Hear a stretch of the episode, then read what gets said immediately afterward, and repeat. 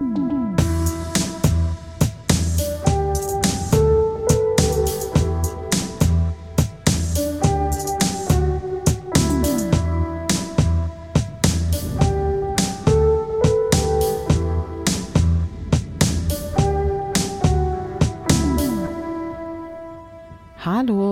Herzlich willkommen bei Muckefuck und Mord. Mein Name ist Julia und ich stelle euch hier jedes Mal einen True Crime Fall aus dem Osten von Deutschland vor. Ich hoffe, ihr hattet eine angenehme und nicht zu stressige Woche. Bei mir startet jetzt in den nächsten Tagen, also ich glaube übernächste Woche, ja, übernächste Woche, die Uni wieder. Aber ich bin gut vorbereitet, also zumindest was den Podcast angeht. In der vorlesungsfreien Zeit habe ich jetzt wie versprochen fleißig recherchiert und kann euch daher bis auf weiteres alle zwei Wochen eine neue Folge präsentieren und äh, auch hochladen. Ich würde auch an dieser Stelle einfach in den Fall hineinstarten, ohne weiteres Vorgeplinke. Ähm, für den heutigen Fall begeben wir uns nach Brandenburg. Ich glaube, das ist das erste Mal, seitdem es diesen Podcast gibt, dass wir uns in dieses Bundesland begeben. Korrigiert mich gern, falls, äh, falls das falsch sein sollte, aber ich, ich bin mir relativ sicher. Vorab möchte ich noch darauf hinweisen, dass es in der heutigen Folge um sexuelle Gewalt und den Mord an einem minderjährigen Mädchen geht. Wenn ihr so etwas nicht so gut hören könnt, dann habt ihr jetzt die Gelegenheit, die Folge abzubrechen. Jane Frenzke ist im Jahr 1995 zehn Jahre alt und wohnt in Domswalde in Brandenburg, einer winzigen Gemeinde mit nicht einmal 200 Einwohnern. Die Familie lebt dort in einem kleinen Einfamilienhaus. Am Morgen des 15. Februar 1995 frühstückt Jane alleine mit ihrem drei Jahre älteren Bruder. Die Eltern sind um diese Uhrzeit schon nicht mehr zu Hause. Die Mutter arbeitet halbtags als Verkäuferin und der Vater ist als Bauarbeiter tätig. Eigentlich fährt Jane immer mit dem Bus zur Schule, aber schon lange wünscht sie sich, ebenso wie ihr größerer Bruder, auch mit dem Fahrrad fahren zu dürfen. Lange hat sie also bei ihren Eltern darum gebettelt, das endlich tun zu dürfen, und heute ist der allererste Tag, äh, an dem sie quasi die Erlaubnis dafür bekommen hat, an der Seite ihres Bruders, ähm, ja, mit dem Sch Fahrrad zur Schule zu radeln. Um 6.45 Uhr machen sich die Geschwister mit den Fahrrädern auf den Weg zur Schule in Barut. Dort besucht das Mädchen die, die vierte Klasse. Eine Strecke von zehn Kilometern müssen die beiden Kinder für ihren Schulweg nach Barut auf den Fahrrädern zurücklegen. Normalerweise führt der Schulweg eine Hauptstraße entlang und zur Schule muss dann letztendlich nur noch ein Plattenweg überquert werden. Es wird aber im Verlauf des Vormittags oder des Schulweges so sein, dass Jane einen anderen Weg nimmt. Zu dieser Zeit, zu der sich die beiden Geschwister auf den Weg machen, ist wohl auch der Täter auf derselben Strecke, also dieser Hauptstraße unterwegs wie die beiden Kinder, bevor er dann in einen Seitenweg einbiegt. Die Kriminalpsychologin Lydia Benecke hat sich in dem Crime-Format Ungelöst und Unvergessen den Fall näher angeschaut und schildert ihre Vermutungen, die ich jetzt hier immer mal wiedergeben werde. Sie ist der Ansicht, dass der Täter die Tat ganz genau geplant habe. Über einen gewissen Zeitraum hat er sich vermutlich überlegt, wie er vorgehen wird und welcher Ort und welche Uhrzeit sich am besten für sein ja, Vorgehen eignen würde. Zurück zu Jane. Die möchte auf dem Schulweg noch einen Freund abholen. Daher trennen sich die Geschwister irgendwann und Janes Bruder fährt schon mal vor. Hier sieht er seine Schwester zum letzten Mal, was er zu diesem Zeitpunkt aber natürlich noch nicht weiß. Jane fährt unterdessen in den Nachbarort Radeland, kommt allerdings zu spät bei ihrem Schulfreund an, denn der ist schon zur Schule losgeradelt. Jane biegt nun in einen nahegelegenen Landwirtschaftsweg ab, den viele Kinder am Morgen benutzen, da dies von hier der kürzeste Weg zur Schule ist. Auf dem Landwirtschaftsweg befindet sich zur gleichen Zeit wie Jane auch ein wichtiger Zeuge, der in entgegengesetzter Richtung unterwegs ist. Der Ingenieur kontrolliert die Felder und macht dabei eine, ja, recht auffällige Beobachtung. Ein roter VW Golf steht am Wegesrand, ebenso ein 25 bis 35 Jahre alter Mann mit drei Tagebart und einem Cap. Der Ingenieur wundert sich noch, denn hier verirren sich nur äußerst selten Passanten hin. Der Täter hat sich jedoch diese bestimmte Stelle gezielt und auch bewusst ausgesucht, an der er wartet. Dabei hat er einige Faktoren bedacht. Beispielsweise, dass er im Winter, ja Februar, jetzt alle Zugangswege zum Wald relativ gut eingesehen werden konnten. Ihn selbst konnte man an dieser Stelle, die er sich ausgesucht hat, jedoch nicht so gut sehen, weil das so ein bisschen in so einer Senke lag. Letztendlich konnte er nicht wissen, dass Jan an jedem Tag zu jener Uhrzeit allein dort vorbeifahren würde. So ist also das kleine Mädchen durch eine Vielzahl von unglücklichen Umständen ein Zufallsopfer gewesen.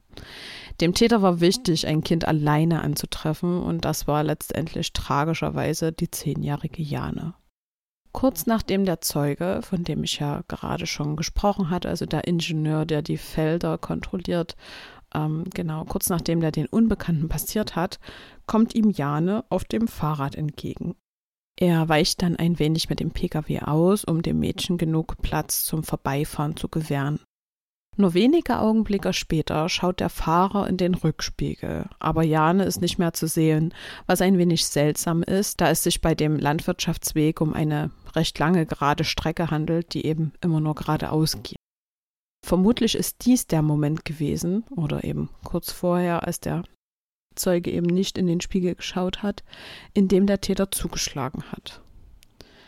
Der Tatort befindet sich nicht weit von dem Weg entfernt, in einem kleinen Waldstück. Jane wird von dem fremden Mann vom Fahrrad gezerrt und wenige Meter in den Wald hineingebracht. Dort zieht er das Mädchen aus und vergewaltigt sie. Der Mörder hat verschiedene Tatwerkzeuge dabei, darunter ein Messer mit einer 16 Zentimeter langen Klinge. Dieses rammt er nach der Vergewaltigung mehrfach in die Brust des kleinen Mädchens. Dann lässt er das tote Kind zurück und verschwindet. Der Zeuge kommt auf dem Rückweg seiner Kontrollrunde noch einmal an der Stelle vorbei, wo er zuvor schon den VW bemerkt hatte. Dieser steht noch immer an der gleichen Stelle, der Mann ist aber dieses Mal nicht zu sehen. Geistesgegenwärtig notiert sich der Zeuge das Kennzeichen. LUK C561. Ein drittes Mal wird der Pkw zwischen 8 Uhr und 8.15 Uhr gesehen. Wieder durch den gleichen Zeugen, also den Ingenieur, der die Felder kontrolliert hatte, der sich auch kurz zuvor das Kennzeichen notiert hatte. Jetzt fährt der Zeuge durch die Straßen von Dornswalde und hier kommt ihm der VW entgegen und fährt in Richtung Glashütte. Die Sonnenblende ist heruntergeklappt, sodass es ihm nicht möglich ist, weitere Einzelheiten im Gesicht des Täters zu erkennen, von dem er natürlich zu jenem Zeitpunkt noch nicht weiß, dass es sich um einen Täter handelt. Trotzdem kann später aufgrund der Beschreibung ein Phantombild des Täters erstellt werden. Jane kommt an diesem Tag nicht wie gewöhnlich um 14 Uhr zurück nach Hause. Ihre Mutter macht sich natürlich sofort Sorgen um ihre Tochter. Sie ruft daher in der Schule an und erfährt, dass Jane nicht zum Unterricht erschienen ist. Sofort gibt sie eine Vermisstenanzeige auf und schickt ihren Sohn los, der nach seiner Schwester Jane suchen soll. Dieser wird dabei von einem Freund begleitet. Ganz in der Nähe des Tatorts finden die beiden Jungen das Fahrrad von Jane. Der Freund des Bruders ist schließlich derjenige, der das tote Mädchen in dem kleinen Waldstück findet. Sie ist weder bedeckt noch irgendwie versteckt. Daraufhin wird dann die Polizei alarmiert und kurz darauf die Mutter durch die Beamten zum Tatort gebracht, wo sie ihre tote Tochter am Boden liegen sieht. Dann beginnen die Ermittlungen der Polizei. Die Zeugenaussage des Kontrolleurs ist hier sehr wichtig und selbstverständlich wird auch das notierte Kennzeichen überprüft. Hier stellt sich jedoch heraus, dass diese am Abend zuvor von einem anderen Pkw abmontiert worden waren. Das spricht also auf jeden Fall auch wieder dafür, dass äh, der Täter sich im Vorfeld sehr genau mit der Planung seiner Tat beschäftigt hat und felsenfest von seiner Vorgehensweise überzeugt war. Es finden sich zudem DNA-Spuren in Form von Sperma am Tatort. Leider kann anhand dieser kein Täter ermittelt werden, da die Spur mit Kot verunreinigt und deswegen unbrauchbar ist. Zusätzlich wird mit dem Phantombild nach dem Mann gefahndet. Doch auch hier ergeben sich leider keine Hinweise, die zur Ermittlung des Mannes führen. Vermutlich handelt es sich um keinen Serientäter, denn sein sehr spezielles Vorgehen konnte sich in den Jahren danach nie wieder bei einem ähnlichen Fall finden. Der Täter ist bis heute unbekannt. Laut Lydia Benecke ist ein Mensch, der sich an Kindern vergeht, übrigens nicht automatisch ein pädophiler Täter. Diese Art von Störung definiert sich dadurch, dass die Betroffenen ausschließlich sexuell von Kindern erregt werden. Es gibt aber außerdem noch sogenannte pädophile Nebenströmungen. Das bedeutet, jemand kann eine normale sexuelle Beziehung zu einer erwachsenen Person haben, zusätzlich aber Fantasien bezogen auf Kinder haben. Manchmal missbrauchen und töten Personen außerdem auch Kinder, die zwar keine sexuellen Fantasien in diese Richtung haben, jedoch Macht ausüben wollen und sich überlegen fühlen. Das bedeutet, bei Jane Frenske muss es sich nicht um einen ausschließlich pädophilen Täter handeln, auch andere Möglichkeiten kommen hier in Frage, wie es wohl letztendlich zu der Tat gekommen sein könnte. Weiterhin gibt Lydia Benecke zu bedenken, dass der Auslöser für so eine Tat ein bestimmtes Lebensereignis sein kann, beispielsweise eine Frustration oder ein Konflikt. Das kann bei einem Täter, der schon längere Zeit eine Gewaltfantasie hegt, der Auslöser sein, diese dann auch in die Tat umzusetzen. Wichtig ist an dieser Stelle auch zu erwähnen, dass der Täter seinen Plan ausgeführt hatte, obwohl er wusste, dass jemand ihn gesehen hatte. Das ist laut Lydia Benecke ein Hinweis darauf, dass der Drang des Täters so stark gewesen ist, an diesem Tag seinen Plan in die Tat umzusetzen, dass er das Risiko, von einem Zeugen vielleicht wiedererkannt zu werden, in Kauf genommen hat. Auch das Nicht-Bedecken und Nicht-Verstecken der Leiche geben einen Anhaltspunkt darauf, dass der Täter seine Tat womöglich nicht bereut hat. Vermutlich ging es ihm einfach nur um die Befriedigung seines Bedürfnisses als er dieses Bedürfnis als erfüllt angesehen hat, gab es für ihn keinen weiteren Grund, am Tatort zu verbleiben oder dort noch irgendetwas anderes zu tun. Weiterhin ist der Täter mit seinem Pkw am Tatort gewesen und hätte Jane auch entführen können, anstatt sich vor Ort an ihr zu vergehen und ihren geschundenen Körper dann einfach liegen zu lassen. Laut Lydia Benecke könnte das ein Hinweis darauf sein, dass er eventuell nicht allein gelebt hat. Aber auch seine Überlegungen, vielleicht mit dem Mädchen gesehen werden zu können, könnten dabei eine Rolle gespielt haben. Zusätzlich könnte er auch die Spurenbeseitigung in seiner eigenen Wohnung oder einem anderen Ort für ihn eine Art Hindernis dargestellt haben. Für die Befriedigung seines Bedürfnisses schien ihm also dieser Ort der richtige dafür gewesen zu sein, aus welchen Gründen auch immer. Man mag außerdem meinen, ein Mensch, der eine so schreckliche Tat begeht, sei auch im Alltag und im sozialen Zusammenleben auffällig in seinen Verhaltensweisen. Aber auch hier erklärt Lydia Benecke, dass dem nicht so sein muss. Manche Täter, die Gewaltfantasien haben, sind tatsächlich isoliert und eher Einzelgänger, können aber trotzdem freundlich und nett gegenüber anderen wirken. Wieder andere Täter sind sogar dazu in der Lage, recht normal wirkende Beziehungen zu haben. Deswegen besteht die Möglichkeit, dass der Täter heute vielleicht sogar selbst Familienvater ist. Heute könnte der gesuchte Täter zwischen 50 und 60 Jahren alt sein und ist nach wie vor um die 1,85 groß. Er hatte Mitte der 90er Jahre dunkle Haare und trug einen Drei-Tage-Bart. Außerdem fuhr er einen roten VW Golf. Solltet ihr also eventuell Hinweise zu dem Fall haben, wendet euch unbedingt an die Polizei. Übrigens hat sich in den fast 30 Jahren, die das Verbrechen nun schon her ist, nicht nur die Polizei mit dem Verbrechen an der kleinen Jane beschäftigt. Hartmut Jankowski hatte die Ermittlungen in dem Fall damals geleitet, neuneinhalb Jahre lang, bis er in den Ruhestand ging. Trotzdem ließ ihn der Fall nicht los. Er hatte der Mutter das Versprechen gegeben, den Mörder ihrer Tochter zu finden, und so beschäftigte er sich auch in seinem Ruhestand damit. Auch ein Privatermittler hatte sich dem Fall angenommen. Zudem ist auch der Anwalt der Familie sehr lange äußerst bestrebt, neue Hinweise im Fall zu finden. Er fordert immer wieder Akteneinsicht, während der Privatdetektiv regelmäßig Berichte an die Mordkommission schickt und Jankowski seine Kollegen aus dem Ruhestand immer wieder auf den Fall anspricht und zur Klärung drängt. Diese Hartnäckigkeit sorgte dafür, dass immer wieder neu neuer Schwung in die Ermittlungen gekommen ist. Und trotzdem waren bislang all diese Bemühungen vergebens und Janis Mörder konnte trotzdem nicht seine gerechte Strafe erhalten.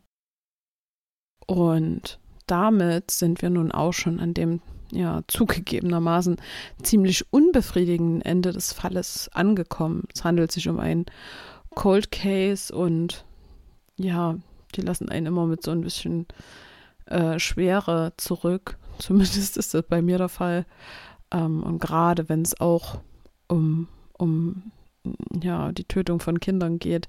Also ich weiß nicht, wie es da, wie es da bei euch ist, aber mir geht das immer ähm, besonders nahe und ich wünsche den Eltern auf jeden Fall von ganzem Herzen, dass der Täter vielleicht doch noch irgendwie, wie auch immer, gefunden werden kann. Die Kriminaltechnik macht ja immer weitere Fortschritte und laut der Aussage eines Ermittlers sind Janes Sachen, also ihre Kleidung, noch immer an der Asservatenkammer. Vielleicht gibt es irgendwann irgendein Verfahren, mit, der, mit dem dann doch noch eine Täter-DNA ermittelt werden kann, die dann vielleicht doch noch zur Ergreifung führt oder zumindest zur Aufklärung des Verbrechens. Bedrückend finde ich auch, dass es zu Beginn der Ermittlungen ja schon recht viele Hinweise gab. Das Kennzeichen am Auto, der Zeuge, der bei der Erstellung des Phantombilds äh, mithelfen konnte und auch die Spermaspur. Aber trotzdem hat keiner dieser Spuren zur Ergreifung des Täters geführt. Und das ist irgendwie einfach total unfassbar. Auch die externen Ermittler, die immer wieder Druck aufgebaut haben, konnten ja leider auch nicht zum, zur finalen Lösung beitragen, was insgesamt einfach nur unglaublich traurig für den Fall und auch für die Familie ist. Ich habe also an dieser Stelle keine weiteren Infos, die ich euch zum Fall geben kann und trotzdem war es mir irgendwie wichtig, ihn zu machen, also ihn, ihn hier zu besprechen an dieser Stelle, weil, ähm, also mich hatte mal ein Hörer oder eine Hörerin, ich weiß es nicht mehr genau, auf den Fall aufmerksam gemacht. Ich selber kannte ihn nicht und ich kenne ihn auch aus keinem anderen True Crime Podcast, was ja schon recht selten ist. Ähm, genau, wenn man irgendwie das Gefühl hat, es gibt tausend ähm, Podcasts in die Richtung und mittlerweile müsste da mal jeder Fall besprochen worden sein, aber bei dem war das eben nicht so. Und, und daher war es mir an dieser Stelle einfach nochmal wichtig, den, den Fall hier an dieser Stelle nochmal aufzugreifen. Ähm, ja, aber die Folge endet dann jetzt eben trotzdem an dieser Stelle, weil ich eben nicht die Möglichkeit habe, euch noch irgendwelche anderen Informationen oder Hinweise zu geben. Ähm, aber wie immer könnt ihr mich bei Fragen, Anregungen und so weiter unter muckefuck und mord.podcast bei Instagram erreichen. Da könnt ihr mir auch eine Nachricht schreiben, wenn ihr das wollt, mit Folgenvorschlägen. Die kommen dann auf jeden Fall auf die Liste. Also wenn ihr da noch einen Fall kennt, ähm, der mal, äh, der quasi in, in dem Podcast hier passt, also Fälle aus dem Osten von Deutschland, dann äh, schreibt mir da auf jeden Fall gerne eine Nachricht. Und ich äh, werde euch auch noch ein paar Bilder zum Fall mit hochladen. Ähm, Habe ich gedacht, dass das vielleicht sinnvoller ist, anstatt irgendwelcher random ähm, True Crime Facts, äh, wie ich es bisher so gemacht habe, äh, hochzuladen. Vielleicht noch ein bisschen Bilder und Info, äh, Infos zum Fall zu geben, um das Ganze noch so ein bisschen optisch zu untermalen. Also, wie gesagt, schaut gerne bei, bei Instagram vorbei. Da dürft ihr mir auch sehr gerne folgen, freue ich mich. Ihr könnt mir aber auch eine E-Mail schreiben unter info.muckefuckundmord.de, wenn euch irgendetwas auf dem Herzen liegt. Wir hören uns dann zur nächsten Folge am 7. April. Und bis dahin, passt gut auf euch auf. Da draußen sind überall Menschen.